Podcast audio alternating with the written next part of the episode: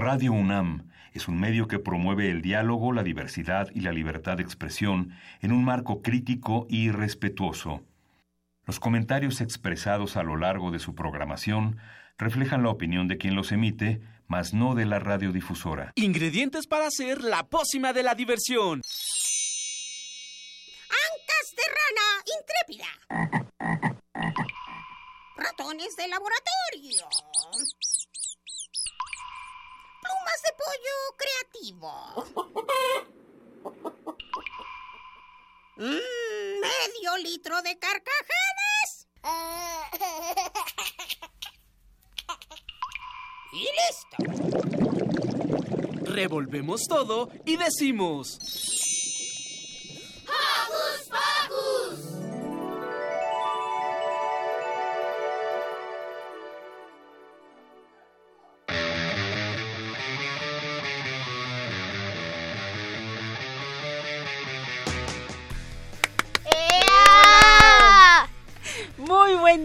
día, tengan todos ustedes. Estamos muy felices de estar nuevamente en Hocus Pocus. Yo soy Silvia y los saludo con un sonoro beso. Yo soy Mili y estoy muy feliz de estar aquí otro sabadito con ustedes. Yo soy Daniel y les doy las gracias por estarnos eh, escuchando de nuevo. Oigan, pues vamos a agradecer a nuestro super equipo de producción. Está ahí Ivonne Gallardo, Carmen Sumaya, Santiago Gutiérrez y Daniel Ortiz. Y por supuesto, comandando esta cabina está José de Jesús Silva. Muchas gracias, Chuchito.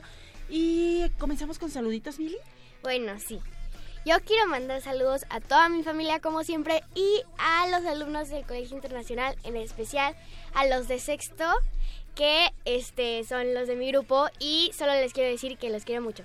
Eso, Dani. Pues yo le mando saludos a mi mamá, a mi hermana y a mis sobrinas que muy probablemente me estarán escuchando. Muy bien, antes de... eh, queremos recordar también que están Mili, Lucy y Maga fueron al campamento Sí. eh, científico de Universum. Ya después están preparándonos algo especial para contarnos. Sí. Pero mientras también le, salud, le mandamos saludos a Magali y a Lucy. Y por supuesto quiero mandarle saludos súper especiales a Mini Santi que nos está escuchando y a Alex, besos para los dos. ¿Y qué les parece si comenzamos? Porque hoy en Hocus Pocus... Conoceremos la historia del hombre que solo sabía amar y estará con nosotros el coreógrafo Vicente Silva para hablarnos más de esta danza. Y hoy en nuestra sección Dices tú, digo yo, reflexionaremos sobre el tema de la guerra. ¿Tú qué opinas de este tema? Escríbenos a nuestras redes sociales, arroba Hocus Pocus y, o Facebook, que ahorita se las vamos a dar con más calma, pero pueden escribirnos y decirnos justamente lo que pregunta Daniel. ¿Qué opinan de este tema? Y además tendremos un enlace telefónico con Cachivache Rock para chavitos. No se despeguen de la radio para saber de qué nos hablarán. Y por supuesto, no puede faltar la buena música para alegrar este sabadito. Quédense con nosotros y preparen sus oídos porque ya arrancó ¡Hocus Pocus! ¡Comenzamos!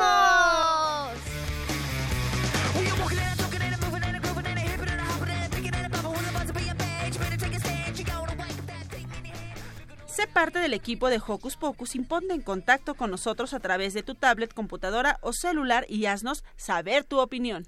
Facebookea con nosotros, búscanos como Hocus Pocus Unam. Escríbenos, mira nuestras entrevistas y deja tus comentarios. Pero si lo tuyo son las frases cortas, búscanos en Twitter como arroba hocus pocus-unam. Síguenos y pícale al corazoncito. ¿Y qué les parece si arrancamos la mañana desayunando mm, rica fruta? Mmm, sí, a mí me gusta mucho. Escuchemos el baile de la fruta de la agrupación Pica Pica.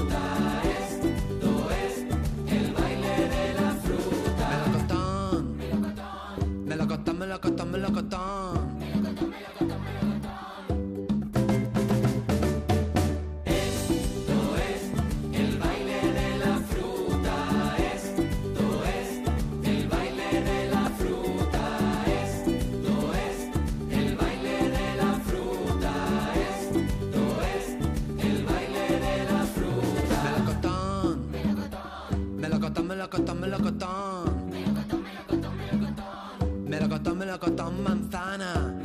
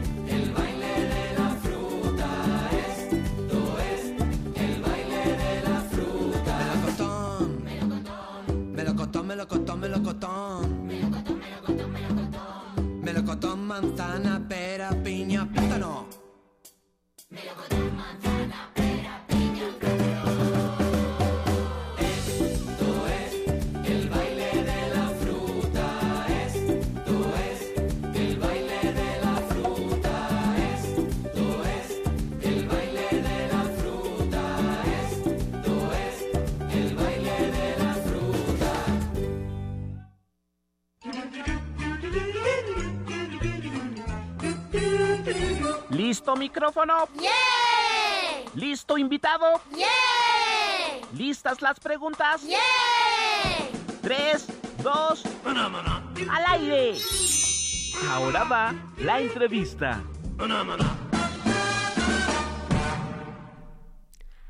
Había una vez un hombre que vivía en un lugar extraño y buscaba a alguien de quien enamorarse.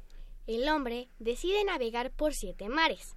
El de la soledad, el de la armonía, el de los hoyos o el de las algas. Hasta que encuentra una hermosa pulga con ojos gigantes y redondos como piedras de molino. Pero, ¿cuál será el futuro de esta historia? Para hablarnos más de ella está en cabina Vicente Silva, coreógrafo. Bienvenido. Bienvenido, Vicente. Muchas gracias. Primero que todo, te queremos preguntar cuáles son los retos de hacer una obra bailada sobre la búsqueda del amor. Bueno, eh, primero hay que tener como la idea bien clara de lo que quieres decir. Y sea el amor o sea cualquier otro tópico, eh, lo importante es como tener esa claridad. ¿Qué quiero decir? Y entonces ya una vez que sabes cómo lo quieres decir, se lo transmites a los bailarines y le dices, "Es- esta es una historia donde hay una persona que alberga un sentimiento, en este caso el amor, y quiere encontrar a quien amar. Entonces, para encontrar a quien amar, vas a viajar eh, por, en este caso, siete mares, y en, siete mares vas a encontrar seres diferentes a los cuales vas a, con los cuales vas a compartir, vas a convivir y eh, a ver si alguno de ellos es candidato a ser amado.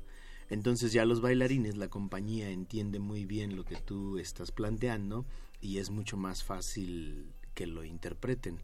Se buscan movimientos, se hacen muchas improvisaciones de movimiento para gestar un movimiento que sea el correcto, el, on- el adecuado, eh, es decir, un movimiento honesto, que haya surgido de la premisa principal, que es la búsqueda del amor. Y hay distintos mares, pero ¿qué representa cada uno? Bueno, son mares ficticios. Eh, por ejemplo, cuando tú llegas al escenario, lo que puedes ver es el mar de la soledad. Es entras y con telones de papel y con lonas y proyección de video, máquinas de humo y el sonido del mar, tú te puedes sentar a ver el mar durante tres minutos y realmente ves el mar. Lo oyes, lo sientes, lo puedes este, hasta palpar, ¿no? Con el humo que se hace eh, para simular la brisa. Ese es el mar de la soledad. Hay un mar que se denomina el mar de hoyos, que dice que llega el hombre a este lugar y hay un tipo sentado tejiendo un cometa. Y entonces este tipo, el hombre le pregunta, ¿y tú qué haces aquí? Y le dice, pues yo estoy tejiendo los sueños en este cometa para echarlos a volar y que se cumplan. Y así de esa manera va este, circulando mares, ¿no? El mar profundo, por ejemplo, ya ves que en los mares profundos ya no hay luz y la temperatura es muy baja, entonces los animales gestan su propia iluminación. Entonces lo que hacemos nosotros en el mar profundo es iluminamos con luz negra y todos los seres que salen son fluorescentes. Entonces la gente puede ver como un mar profundo. Y el hombre también llega ahí, baila con estos seres, pero tampoco ninguno de ellos es un candidato a ser amado. Y así van ocurriendo diferentes mares, ¿no? Hasta el último de ellos, que denominamos el mar de algas, que se hace con toalla de papel, un recurso muy sencillo, pero que, que tal vez nadie imaginó que pudiera ser tan vistoso. Se cuelgan cuatro telones de toalla de papel, muy tupidos, o sea, como casi no se ven entre ellos. Se proyecta el arrecife australiano, donde ves caballitos de mar, etcétera, y entonces los los personajes pueden irse metiendo entre los papeles y pareciera que andan dentro del mar, ¿no? Y entonces en ese, en ese mar el, el hombre encuentra una pulga y dice, pero un día encontré a una hermosa pulga con ojos gigantes, redondos, como piedras de molino. El romance parecía perfecto. El hombre se enamoraría de la pulga, la pulga se enamoraría del hombre. Él aprendería a saltar como una pulga. Ella aprendería a dormir patas arriba. Y todo mundo sabe que una pulga que duerme patas arriba muere en el instante. Pero por amor.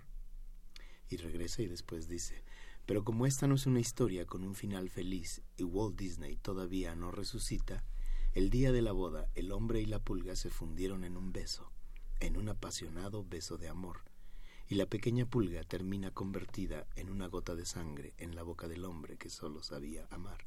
Por consecuencia, él muere de amor también. Entonces, cuando lo hice, me di cuenta que había hecho una pequeña tragedia infantil. Sí. que estamos aquí con la lagrimita. Sí, nosotros ahí. No. Que es muy divertida durante todo el, el, durante toda la pieza. Al final, te repito, se encuentran ellos dos, el hombre y la pulga, tienen una coreografía, una danza, donde entendemos que ellos compaginan, se, se, se entienden, se enamoran y cuando le va a depositar su amor y todo esto es cuando ella muere. Y entonces por eso le damos una pequeña, como los griegos tenían sus tragedias, yo hice una pequeña tragedia para niños. Y bueno, dinos, ¿la idea viene de un libro o este ustedes mismos la inventaron? Yo la inventé eh, hace muchos años, 18 años. Eh, el licenciado Manuel de la Cera, que era director de Bellas Artes y después fue programador en Conaculta, hacía un programa para normalistas que era muy bueno y muy importante. Yo creo que se debería retomar. Es decir, compañías de danza y teatro íbamos a escuelas anorma, anormales. No, escuelas que se dedican a preparar a la gente que va a educar a los niños. Exacto. Entonces, este, él estaba muy preocupado porque decía que, debí, que los niños deberían tener educación corporal y que había que arrancarlos exactamente a partir de, de, de, de, saber para qué les iba a servir esa expresión corporal, ¿no? Entonces, educar a los maestros en base a era muy importante para él.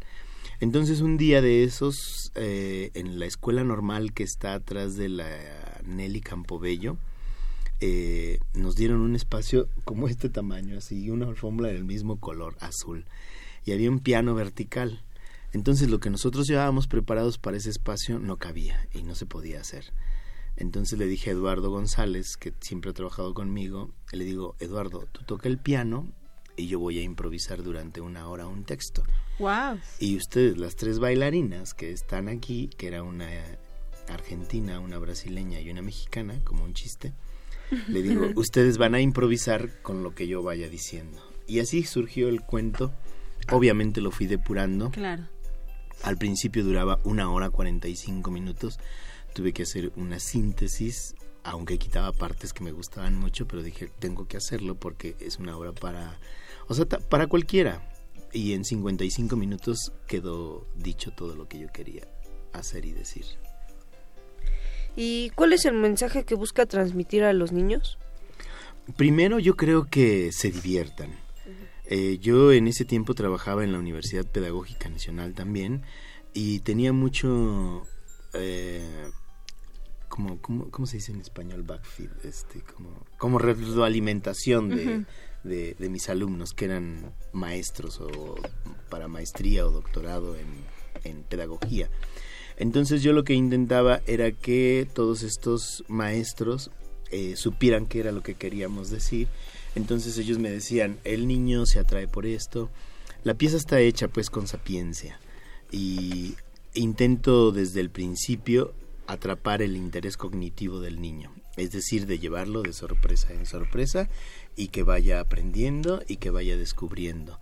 Entonces, como te repito, desde que llega el niño ve el mar, se sorprende, ve gentes colgadas, ¿no? De, con arneses, se, se sigue sorprendiendo. Empieza el mar de nubes, una serie de juegos, y después del mar de nubes empieza el hombre habla, tiene dos partes de texto, una introducción y dice, habla de él mismo, ¿no? Como si estuviera vivo todavía. Y dice, hace poco tiempo, pero muy poco tiempo en realidad, apenas ayer, y en un lugar cercano, tan cercano como tus manos, vivió un hombre que se llamó a sí mismo el hombre que solo sabía amar. Y hay un montón de angelitos que están a su lado, que son angelitos como, pues muy divertidos, y se pone muy bueno el asunto. Entonces yo pienso que el niño, primero que nada, se divierte y aprende que el amor puede estar en cualquier parte y en cualquier lugar y en cualquier persona. Entonces es también de repente una, un canto, una propuesta a la diversidad. Y bueno, te quería preguntar, si esta obra habla del amor y los, y los niños todavía no sabemos este, expresar el amor, ¿por qué esta obra es, es para niños? Bueno, yo difiero un poco en- contigo en- de que los niños no saben expresar el amor, aunque sean niños, porque yo tengo dos hijas, ahora una de ellas tiene 25 años y la otra tiene 18 años.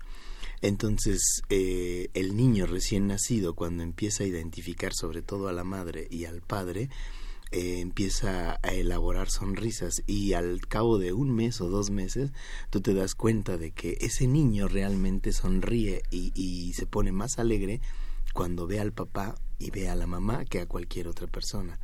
O eh, empieza a tener sentimientos pues no entonces yo creo que sí eh, yo quise hacer también una obra que fuera inteligente que no es decir no tratar al niño como como bobo como ñoño y estarle hablando todo el día como y este tipo de cosas o vestirnos como chupirules para tratar de atrapar su atención.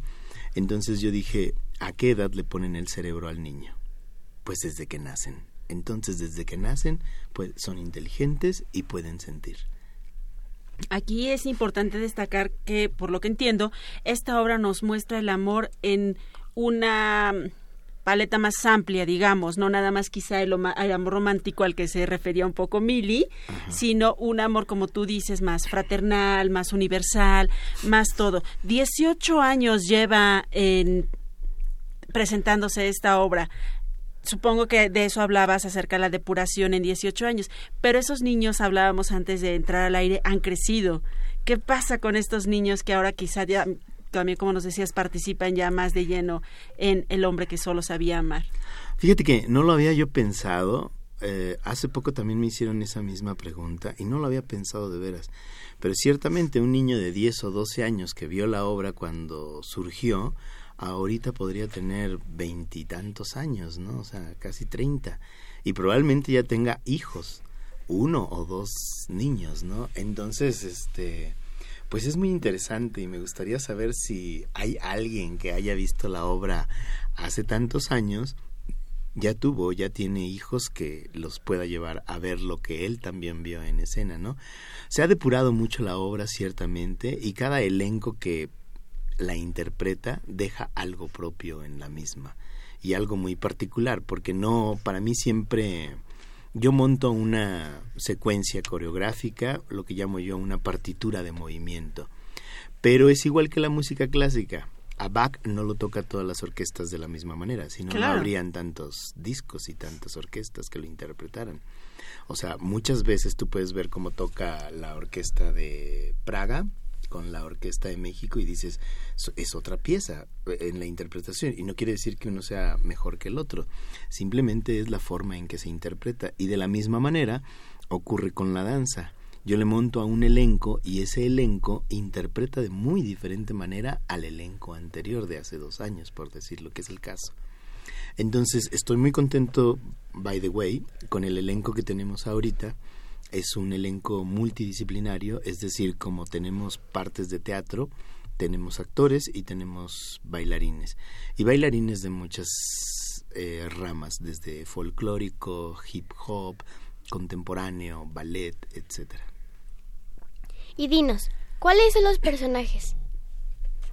Eh, los personajes, en obviamente está el hombre que solo sabía amar, está la pulga de la que se enamora, está el tejedor de sueños, están todos los dinosaurios en el mar prehistórico, los seres fluorescentes en el mar profundo y todos los de el mar de nubes que son eh, niños jugando en escena.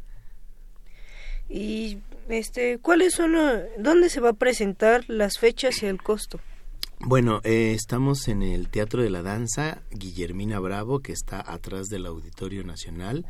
Eh, las fechas son 13, 14, 20 y 21 a las 13 horas. Es decir, que te- terminando esta entrevista aquí con ustedes en vivo, me voy volando al teatro A preparar todo. a preparar todo porque aparte hay que darle clase a la compañía para que estén pues bien lubricados y bien calientitos para bailar porque la obra es de una exigencia física tremenda. Este tenemos estas cuatro fechas ya, todavía creo que alcanzan a llegar si están escuchando el programa. Les Terminan tiempo- y se van. les da tiempo de desayunar y llegan. Ahora llegar al Teatro de la Danza Guillermina Bravo es muy fácil, está el metrobús de dos pisos, el metro auditorio, las bicicletas, ecobicis, entonces, y es una buena hora sin tanto tráfico y el Centro Cultural del Bosque es muy amable. Tiene restaurantes, tiene cafeterías y se pueden pasar de ahí a Chapultepec. Allá les armamos el plan. Exacto. El hombre que solo sabía amar, obra original del maestro Vicente Silva Sanginés, aquí presente, director y coreógrafo de la compañía BSS, con música original de Gabriela Huescas y Juan Pablo Villa. Vaya que son buenos músicos, debe ser un muy, muy buen espectáculo. Y antes de regalar esta sorpresita que nos trajiste, Vicente, la producción quiere saber de qué tamaño es la pulga. bueno, pues, es una bailarina, es una bailarina, obviamente, y este, eh, pues no, es una bailarina normal, pero interpreta a una pulga. Genial. Y justo... Me la pusieron muy difícil. La compañía BSS nos regala dos cortesías dobles para hoy sábado a la una de la tarde y dos cortesías dobles para mañana domingo. Y lo único que tienen que hacer es decirnos... ¿Qué nos dirán, Mili? Ah, ¿Cuánto mide la pulga? Ay, bueno, eso va a ser un poco difícil. Aquí nos sugiere la producción que nos digan a quién aman y se llevarán uno de estos pases dobles si llaman al 55 36 43 39. Pues Vicente Silva Sanginés, muchísimas gracias por compartir esto. Se oye precioso, queremos estar ahí. Por favor, en cuanto inicien una nueva temporada, nos lo compartes para anunciarlo al público de Hocus Pocus para que no se la pierdan. Muchísimas gracias a ustedes, Silvia, y pues esperamos que nos acompañen y saludos a toda tu audiencia. Muy bien, ¿y qué les parece si nos vamos con lo que sigue, Daniel? ¿Qué sigue? Hacer amigos, perdón. Hacer amigos también es muy divertido Exacto. e importante. ¿Cómo haces amigos tú? Nuestros amigos de 31 minutos nos cuentan cómo hacerlos cuando eres el chico nuevo. Escuchemos de 31 minutos la regla primordial. Yo soy nuevo en este barrio y no tengo con quién jugar. Por eso estoy en la calle y amigos debo buscar. En el fondo del pasaje un grupo juega la pelota. Como yo no soy idiota, me ofrezco hasta de arquero. Mira, amigo, no es tan fácil. Tienes que tener primero unos zapatos adecuados que te permitan chutar.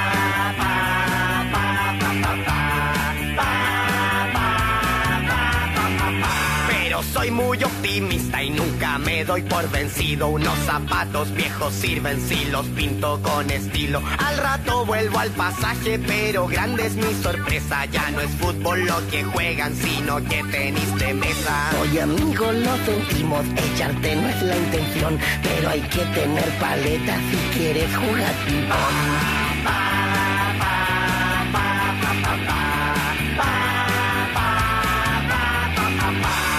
rápido a mi casa y desarmo una maleta, un par de tijeretazos y ya tengo mi paleta. En el fondo del pasaje todavía están los muchachos, pero ya no es el ping-pong lo que enciende su pasión. El ping-pong es un buen juego, pero éramos muy malos. Ahora practicamos hockey y necesitas un palo.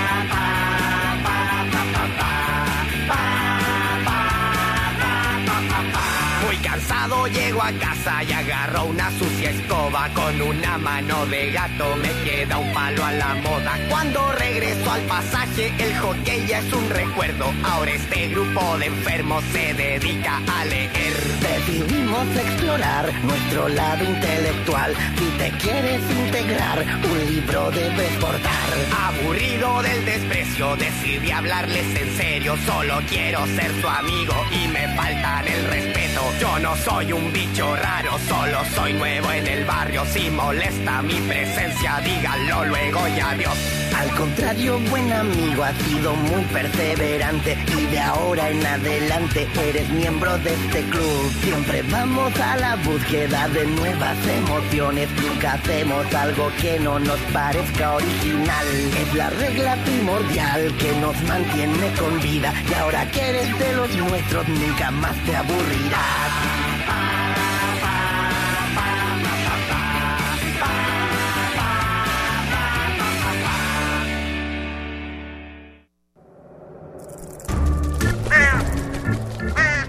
¡Hey! Si te gusta navegar por las redes sociales, síguenos en Facebook y danos un like.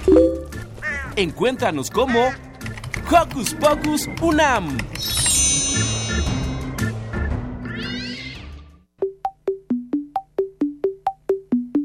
Ajá, ajá, ajá. El tema de hoy en la voz de las niñas y los niños. Yo opino que opinar es necesario porque tengo inteligencia y por eso siempre opino. Ahora va, dices tú, digo yo. Yo opino. Ajá. Yo opino. Ajá. Eso opino.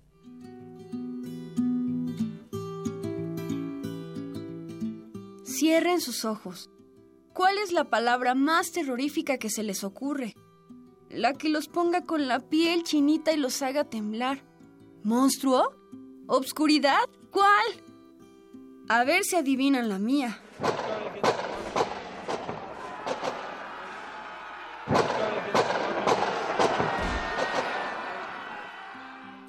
Exacto. La palabra que más miedo me da es guerra. Pero, ¿qué es la guerra?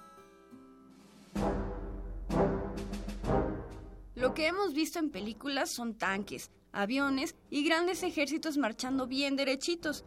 Pero en realidad, una guerra es cuando los países, que hasta en ese momento se habían llevado bien, pelean por no poder llegar a un acuerdo, por no pensar igual o porque ambos desean tener lo mismo. Pero, ¿por qué es tan terrible?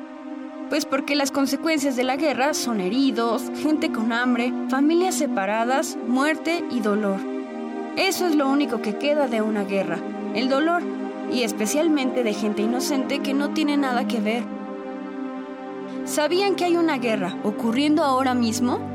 Bueno, hay una muy grande, que en sí serían como varias pequeñitas que se juntan en un mismo lugar. Es en el Medio Oriente, En esos países árabes que seguro has visto en películas, casi todo es desierto y la gente va muy cubierta con telas largas, sobre todo las mujeres. Bueno, ahí hay dos países, Palestina e Israel. Ambos aseguran que el lugar donde está el otro les pertenece y por eso pelean. Llevan años así, al grado que han decidido dividirse. Han construido un muro tan grande como el odio que sienten por el país vecino.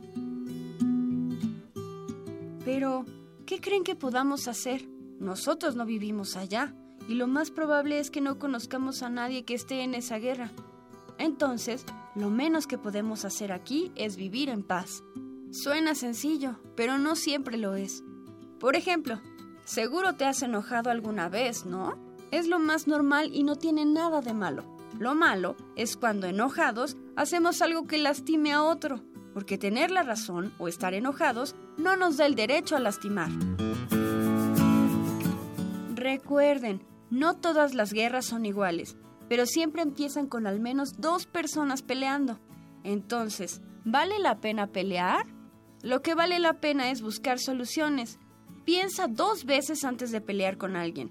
Intenta tranquilizarte, tranquilizar al otro y háblenlo. Recuerda que nada bueno surge de un conflicto y siempre será mejor vivir en paz.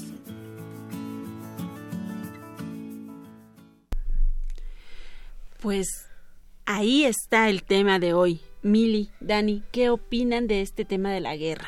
Bueno, la verdad yo opino que eh, a mí nunca me ha gustado la guerra para nada, no me parece una buena manera de arreglar las cosas como, como las personas que yo conozco. Quisiera que solo se arreglaran hablando, pero no es tan fácil porque hay personas agresivas, hay personas violentas y si las dos son violentas o agresivas crean algo que pues es muy difícil de parar. Mm, Es, es increíble lo que puede llegar a ser el ser humano por tener un desacuerdo social, racial, mm, ¿O personal? sí, o ¿qué llama eso? ¿Político? Cultural, sí. Oigan, ¿y ustedes conocen alguna guerra? ¿Han oído hablar de alguna guerra? Bueno, sí. La verdad es que em, yo leí un libro llamado Persepolis de la guerra entre Irán y este, bueno, su revolución, más bien contra los religiosos. Este, y todo empezó cuando se fue el rey de, de Irán al que todos odiaban, ya que le ganaron los religiosos. Pero lo que no se sabía es que de hecho cuando nosotros vemos esos países vemos que las mujeres están puestas con muchísimas telas y todo y todo eso es por esas personas es- esas personas religiosas. Entonces, este yo este estoy muy triste por ellos, ya que de hecho torturan a las mujeres si si por alguna razón se quieren quitar la tela. O sea, son muy muy feos y ese libro habla de lo que hicieron pasar a esas a esa mujer y dice que ella nunca regresó allá y este fue empezó como hace 40 años y la verdad estoy muy triste de que no haya parado. Exacto, hay guerras que no han parado, Dani. Pues yo tomé clase eh, historia universal en la secundaria y conozco muchas guerras, desde la Gran Guerra, la Guerra de Vietnam, la Segunda Guerra Mundial y pues, es increíble los desacuerdos que tuvieron para hacer estas guerras. ¿Ustedes creen que aquí en nuestro país hay guerras o no hay guerras?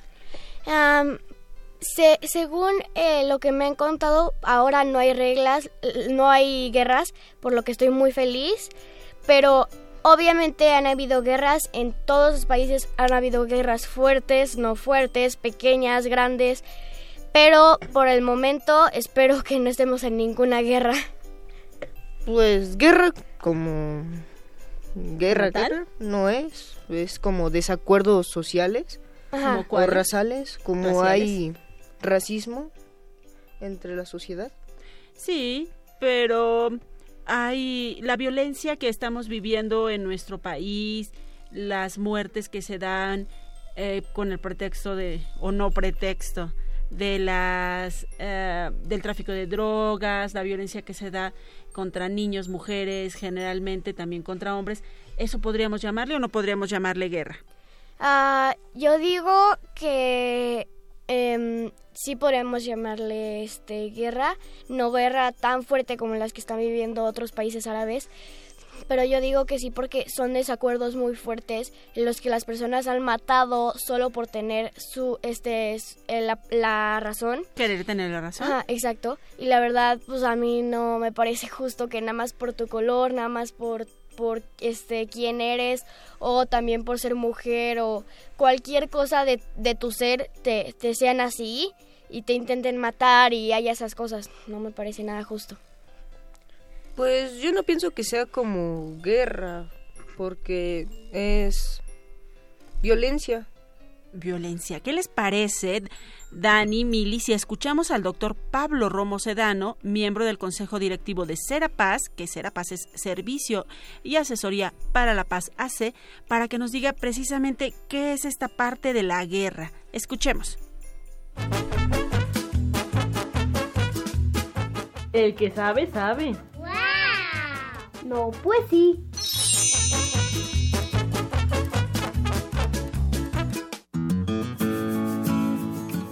¿Cómo nos recomienda, sobre todo a los niños, resolver este tipo de conflictos? Yo creo que es importante que todos sepamos, los niños y las niñas sepamos, que los conflictos son algo normal. Los conflictos son algo que viene de manera natural y que no hay que temerles a los conflictos, que es muy diferente de la guerra. La guerra se hace cuando no sabemos manejar los conflictos. Cuando sabemos manejar bien los conflictos, entonces se convierten en una oportunidad para construir algo nuevo, algo novedoso, una situación nueva, una amistad nueva o un país nuevo. Cuando sabemos bien cómo abordarlos, se convierte en una oportunidad. Cuando no sabemos abordarlos, se puede generar violencia y la violencia puede generar una situación más complicada y puede llegar hasta una guerra en todo caso.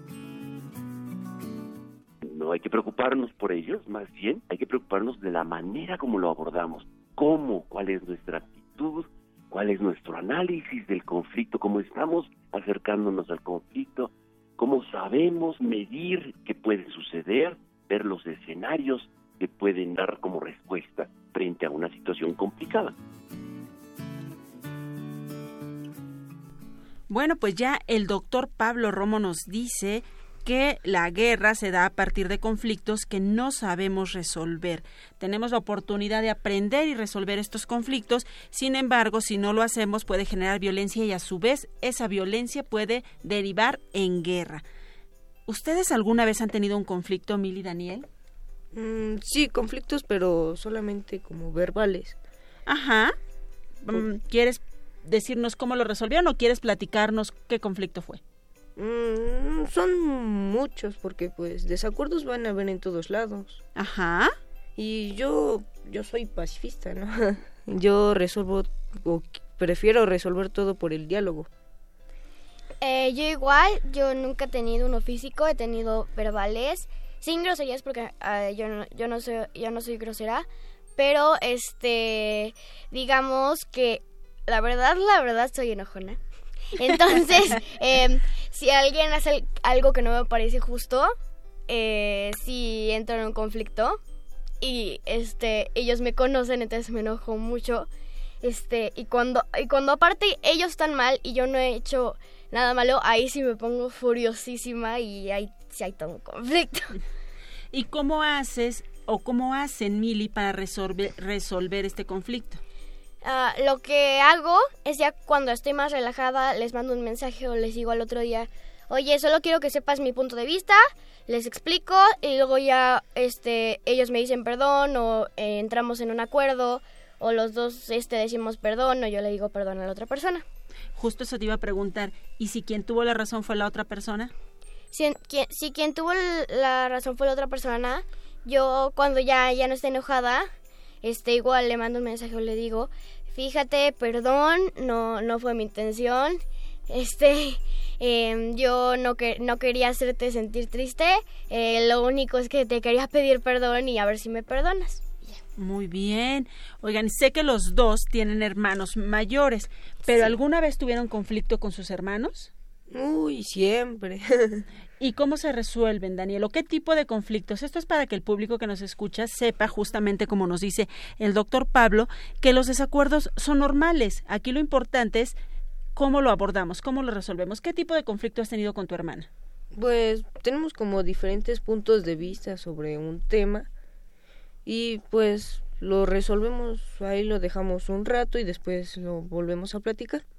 Ah, muy bien. ¿Y tú, Mili? Y yo, en cambio, eh, con mis hermanos, yo me llevo muy bien. Eh, eh, en el pasado, cuando yo era mucho más pequeña, sí teníamos muchos desacuerdos. Y este, como era pequeña, cada vez que alguien algo me decían o al- algo así, yo me iba corriendo a decirle a mi mamá, mamá, me hicieron esto, o papá, me hicieron esto. Y ya bajaban y, les decían, ¿por qué hicieron esto? Y ya después ya arreglábamos todo. Había un mediador. Sí, pero yo ahorita, ahorita, este, en la actualidad, yo casi nunca me peleo con mis hermanos. Y si hay conflictos, los resuelven ustedes. Sí. Muy bien. ¿Qué les parece si volvemos a escuchar al doctor Pablo Romo Sedano de Serapaz para que nos diga algo de lo que ustedes hablaban, Mili y Daniel. Mili decía, no me parece justo y me entristece. Daniel decía, no entiendo por qué eh, esas cosas pueden llevar a esta violencia. Vamos a escuchar al doctor para que nos hable si las guerras son justificables o qué sucede con esto.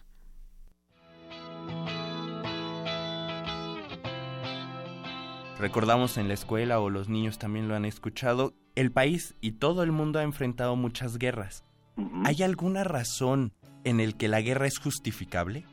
Yo creo que a estas alturas las guerras ya no son justificables. Ya no podemos nosotros ver en el nombre de algo hacer una guerra. ¿En el nombre de qué? Yo creo que hemos llegado como humanidad a un momento dado en el que tenemos que saber abordar nuestras diferencias, que son a veces riquezas muy importantes, de una manera política. La política no es mala, la política nos ayuda a transformar la violencia en diálogo. Y por eso entonces tiene que encaminarse las diferencias, lo que creemos nosotros, sentimos nosotros, vivimos nosotros como diferente de los otros y procurar no ofender a los otros. Una guerra hoy, en el nombre de algo, simplemente ya no es posible justificar. Antiguamente se justificaban las guerras para acabar con los grandes dictadores. Y ciertamente, en muchas ocasiones, es una tentación la violencia para acabar con la injusticia. Pero hemos llegado como humanidad a saber que es necesario mejor unirnos todos, los chiquitos, digámoslo así, frente a una gran injusticia y buscar y presionar por muchos caminos para que no haya más violencia.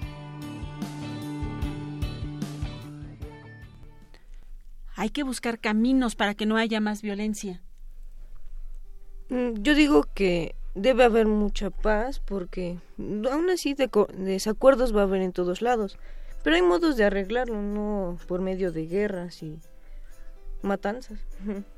Yo digo que igual tenemos que estar en paz, ya que hay varios tipos de conflictos, como el racismo, el, este genocidio, y no solo por eso, también ha- hay desacuerdos normales como los que nosotros hemos tenido, pero no por eso significa que tenemos que acabar haciendo esto, podemos arreglarlo como nosotros acabamos de decir, es solo diciéndonos perdón, arreglando las cosas, llegando a un acuerdo, no llegando a estas maneras de violencia tan grandes. Muy bien, ¿qué les parece si volvemos a escuchar al doctor Pablo Romo para que nos dé unas recomendaciones de paz y al final cerramos? Después de esto, cerramos. ¿Resolver conflictos para qué? Lo que quisiéramos saber ahora es el otro lado. ¿Qué es la paz? Claro, mira, ¿para qué transformar o resolver los conflictos? Porque queremos la paz. En el fondo, hasta atrás de todo, así como allá en el horizonte, está la paz. Y la pregunta es, ¿qué es la paz? Los pueblos indígenas, los pueblos originarios, nos dan una lección muy clara. Ellos dicen que es el buen vivir. El buen vivir significan dos cosas. Una, estar contentos to- con todas las satisfacciones necesarias. Por ejemplo, comer,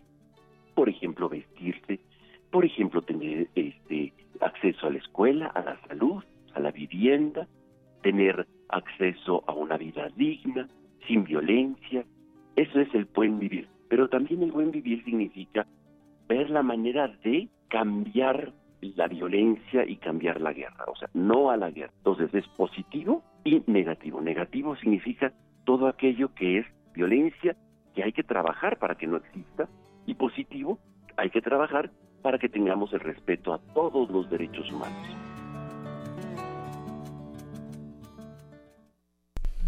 Pues bien. Bueno, eh, mi conclusión probablemente sería que necesitamos nosotros los niños saber este esto ya que es muy importante para a todas las edades saber estos tipos de conflictos para que en algún futuro nosotros podamos cambiar este esto de alguna manera y hacer que nosotros lo podamos arreglar de una manera más pacífica, aún más fácil que la guerra y no lleguemos a estos puntos de violencia, de matanza, eh, de racismo, de genocidio, etcétera, etcétera, etcétera. Es importante que lo sepamos para, como dice Emily, en un futuro y, a, y aún ahora. En el presente, claro. Sí, claro. Es porque, pues, por si te tienen un desacuerdo sobre un juego o algo así, lo pueden arreglar. Exacto, siempre hay que pensar que podemos arreglar los desacuerdos y siempre hay que pensar en que la cultura de la paz es mucho más bonita, eso que nos hablaba el doctor de el buen vivir, que es mucho mejor que estar en conflicto, que entrar en violencia y que entrar en estas cosas. Pues agradecemos mucho a Ana Salazar, que nos leyó la introducción de este programa, y a Emanuel Ávila, que nos preparó este tema. Muchas gracias, hijo.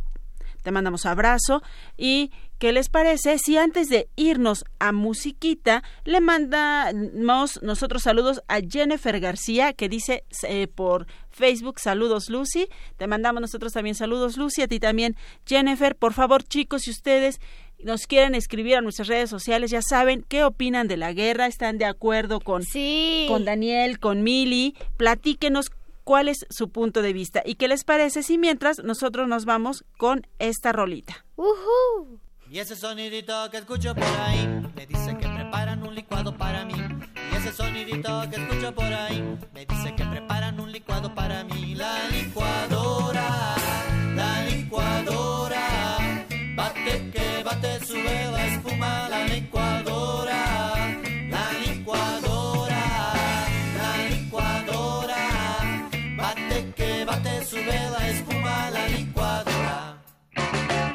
Ese sonidito que escucho por ahí me dice que preparan un licuado para mí.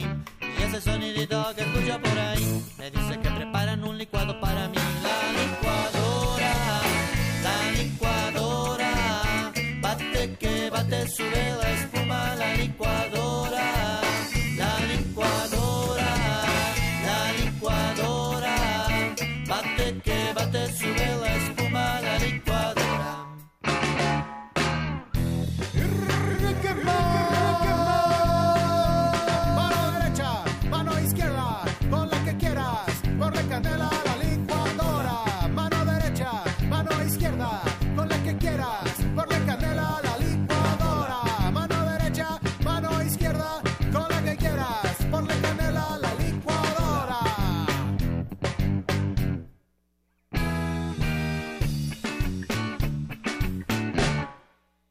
sonidito que escucho por ahí me dice que preparan un licuado para mí. Ese sonidito que escucho por ahí me dice que preparan un licuado para mí. La licuadora, la licuadora, bate que bate sube la espuma. La licuadora, la licuadora, la licuadora, bate que bate sube la espuma. La licuadora.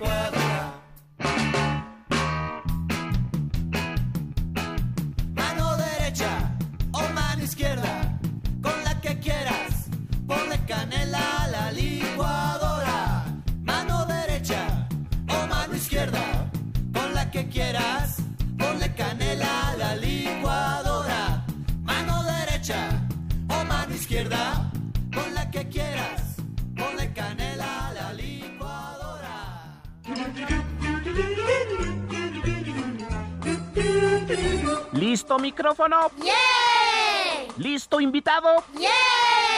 ¿Listas las preguntas? ¡Yeah! Tres, dos, al aire. Ahora va la entrevista. Así es, amigos. Acabamos de escuchar la licuadora del grupo Cachivache Rock para Chavitos, quienes ya están, bueno, ya está en la línea Ferco Cachivache, para hablarnos de una sorpresa, una invitación muy especial que nos tienen. Hola, Ferco. Hola, ¿qué tal? Muy buenos días, ¿cómo estamos?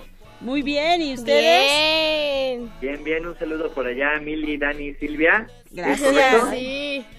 Ah, es que desde aquí los estoy viendo. Eso. Y bueno, dinos, ¿dónde va a ser su concierto? Mira, el próximo sábado estaremos en el Foro del Tejedor, que está en Álvaro Obregón, número 86, en la colonia Roma. Es el Foro del Tejedor de la Cafetería del Péndulo. Ahí vamos a estar a la una de la tarde. ¿Y va a haber costos? El costo es de admisión es de 150 y si llegan antes de las 12, vamos a dar pases 2 por 1. Ay, eso está padrísimo. Así es que ahora sí aplica aquello del que, eh, al que como el que madruga Dios lo ayuda. Exactamente. Al, al- al que madruga en la noche tiene sueño, ¿no? Bueno, también, pero eso ya va a ser después del concierto de Cachivache, ya que importa. Ah, Eso sí, ¿verdad? Y bueno, dinos los horarios. El horario es a la una de la tarde, sábado 20 de octubre. Y bueno, an- antes de las, si llegan a las 12, todavía vamos a, vamos a regalar unos pases dobles ahí para entrar. Y antójanos, ¿qué va a haber? Cuéntanos. Mira, pues vamos a tocar eh, el repertorio, vamos a estrenar tres canciones que van a salir en nuestro próximo disco el siguiente año. Ajá. Una canción que se llama eh, Eladín, cambiándole el nombre a Ladino por cuestiones de que de, de- de derechos de autor, entonces no podemos usar Eladino, vamos a usar la palabra Eladín, que es un genio. Vamos a estrenar otra canción que se llama La Pantufla Ah. Ay. y este y otra canción que vamos a estrenar también que es una sorpresa para todos los que vayan. Oye, eso, eso de la pantufla me recordó a la chancla voladora de la mamá. Ah, pues la idea es por ahí, pero la pantufla te pega más suavecito, ¿no? Sí, sí, además está como más bonita. Sí, es, más, sí. es como más bonito, ¿no? Sí, está mejor la pantufla que la chancla voladora. Que la chancla voladora. La chancla voladora es dura, la pantufla no duele.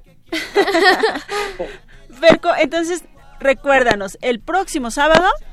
Sábado 20 de octubre del 2018 a la una de la tarde en Álvaro Obregón número 86, Colonia Roma, en el Foro del Tejedor de la cafetería El Péndulo.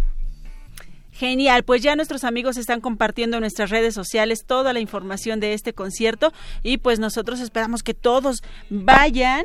Además está padrísimo porque terminan de escuchar Hocus Sí. Pocus y se pueden ir al concierto. Claro que sí. Bueno, Acá- o, o ahí mismo lo escuchan, también puede ser. sí, claro, los que lleguen temprano. Muy bien. Pues te mandamos un abrazo muy fuerte, mucho éxito y nos escuchamos prontito. Claro que sí, un abrazo a todos, un saludo a toda la familia de Hocus Pocus y nos vemos por allá, chavitos. Claro que sí, gracias, Ferco. Hasta luego.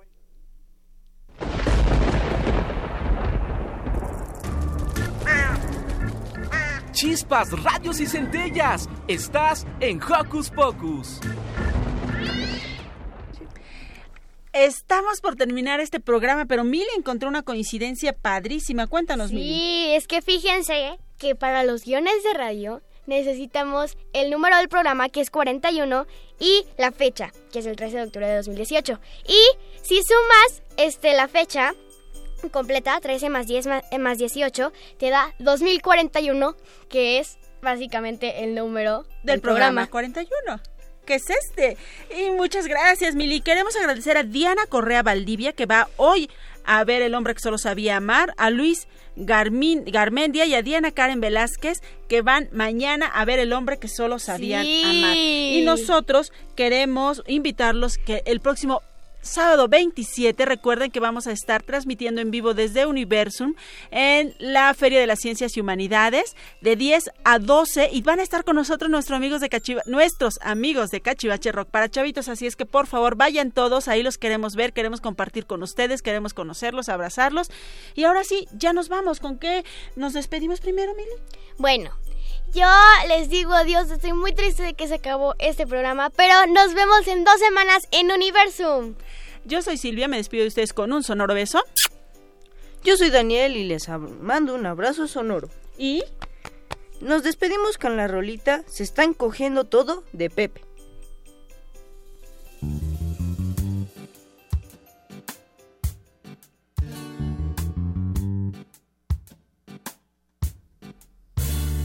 está encogiendo todo y pronto no cabré. Si ya no me acomodo, seré como Gulliver.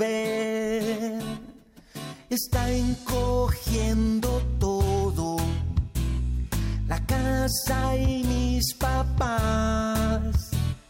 Si siguen encogiendo me tendré que mudar, pues no los quiero apachurrar. Mi ropa favorita toda se encogió, tuvieron que comprarme otros zapatos.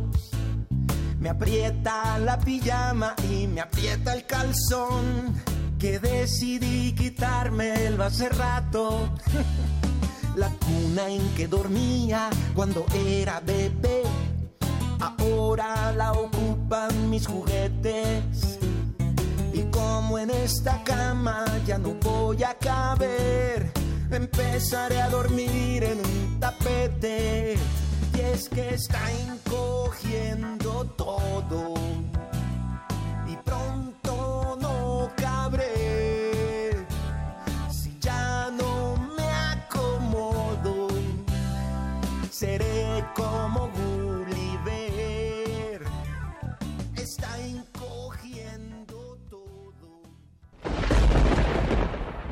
Radio UNAM presentó el espacio donde las niñas y los niños usan la magia de su imaginación.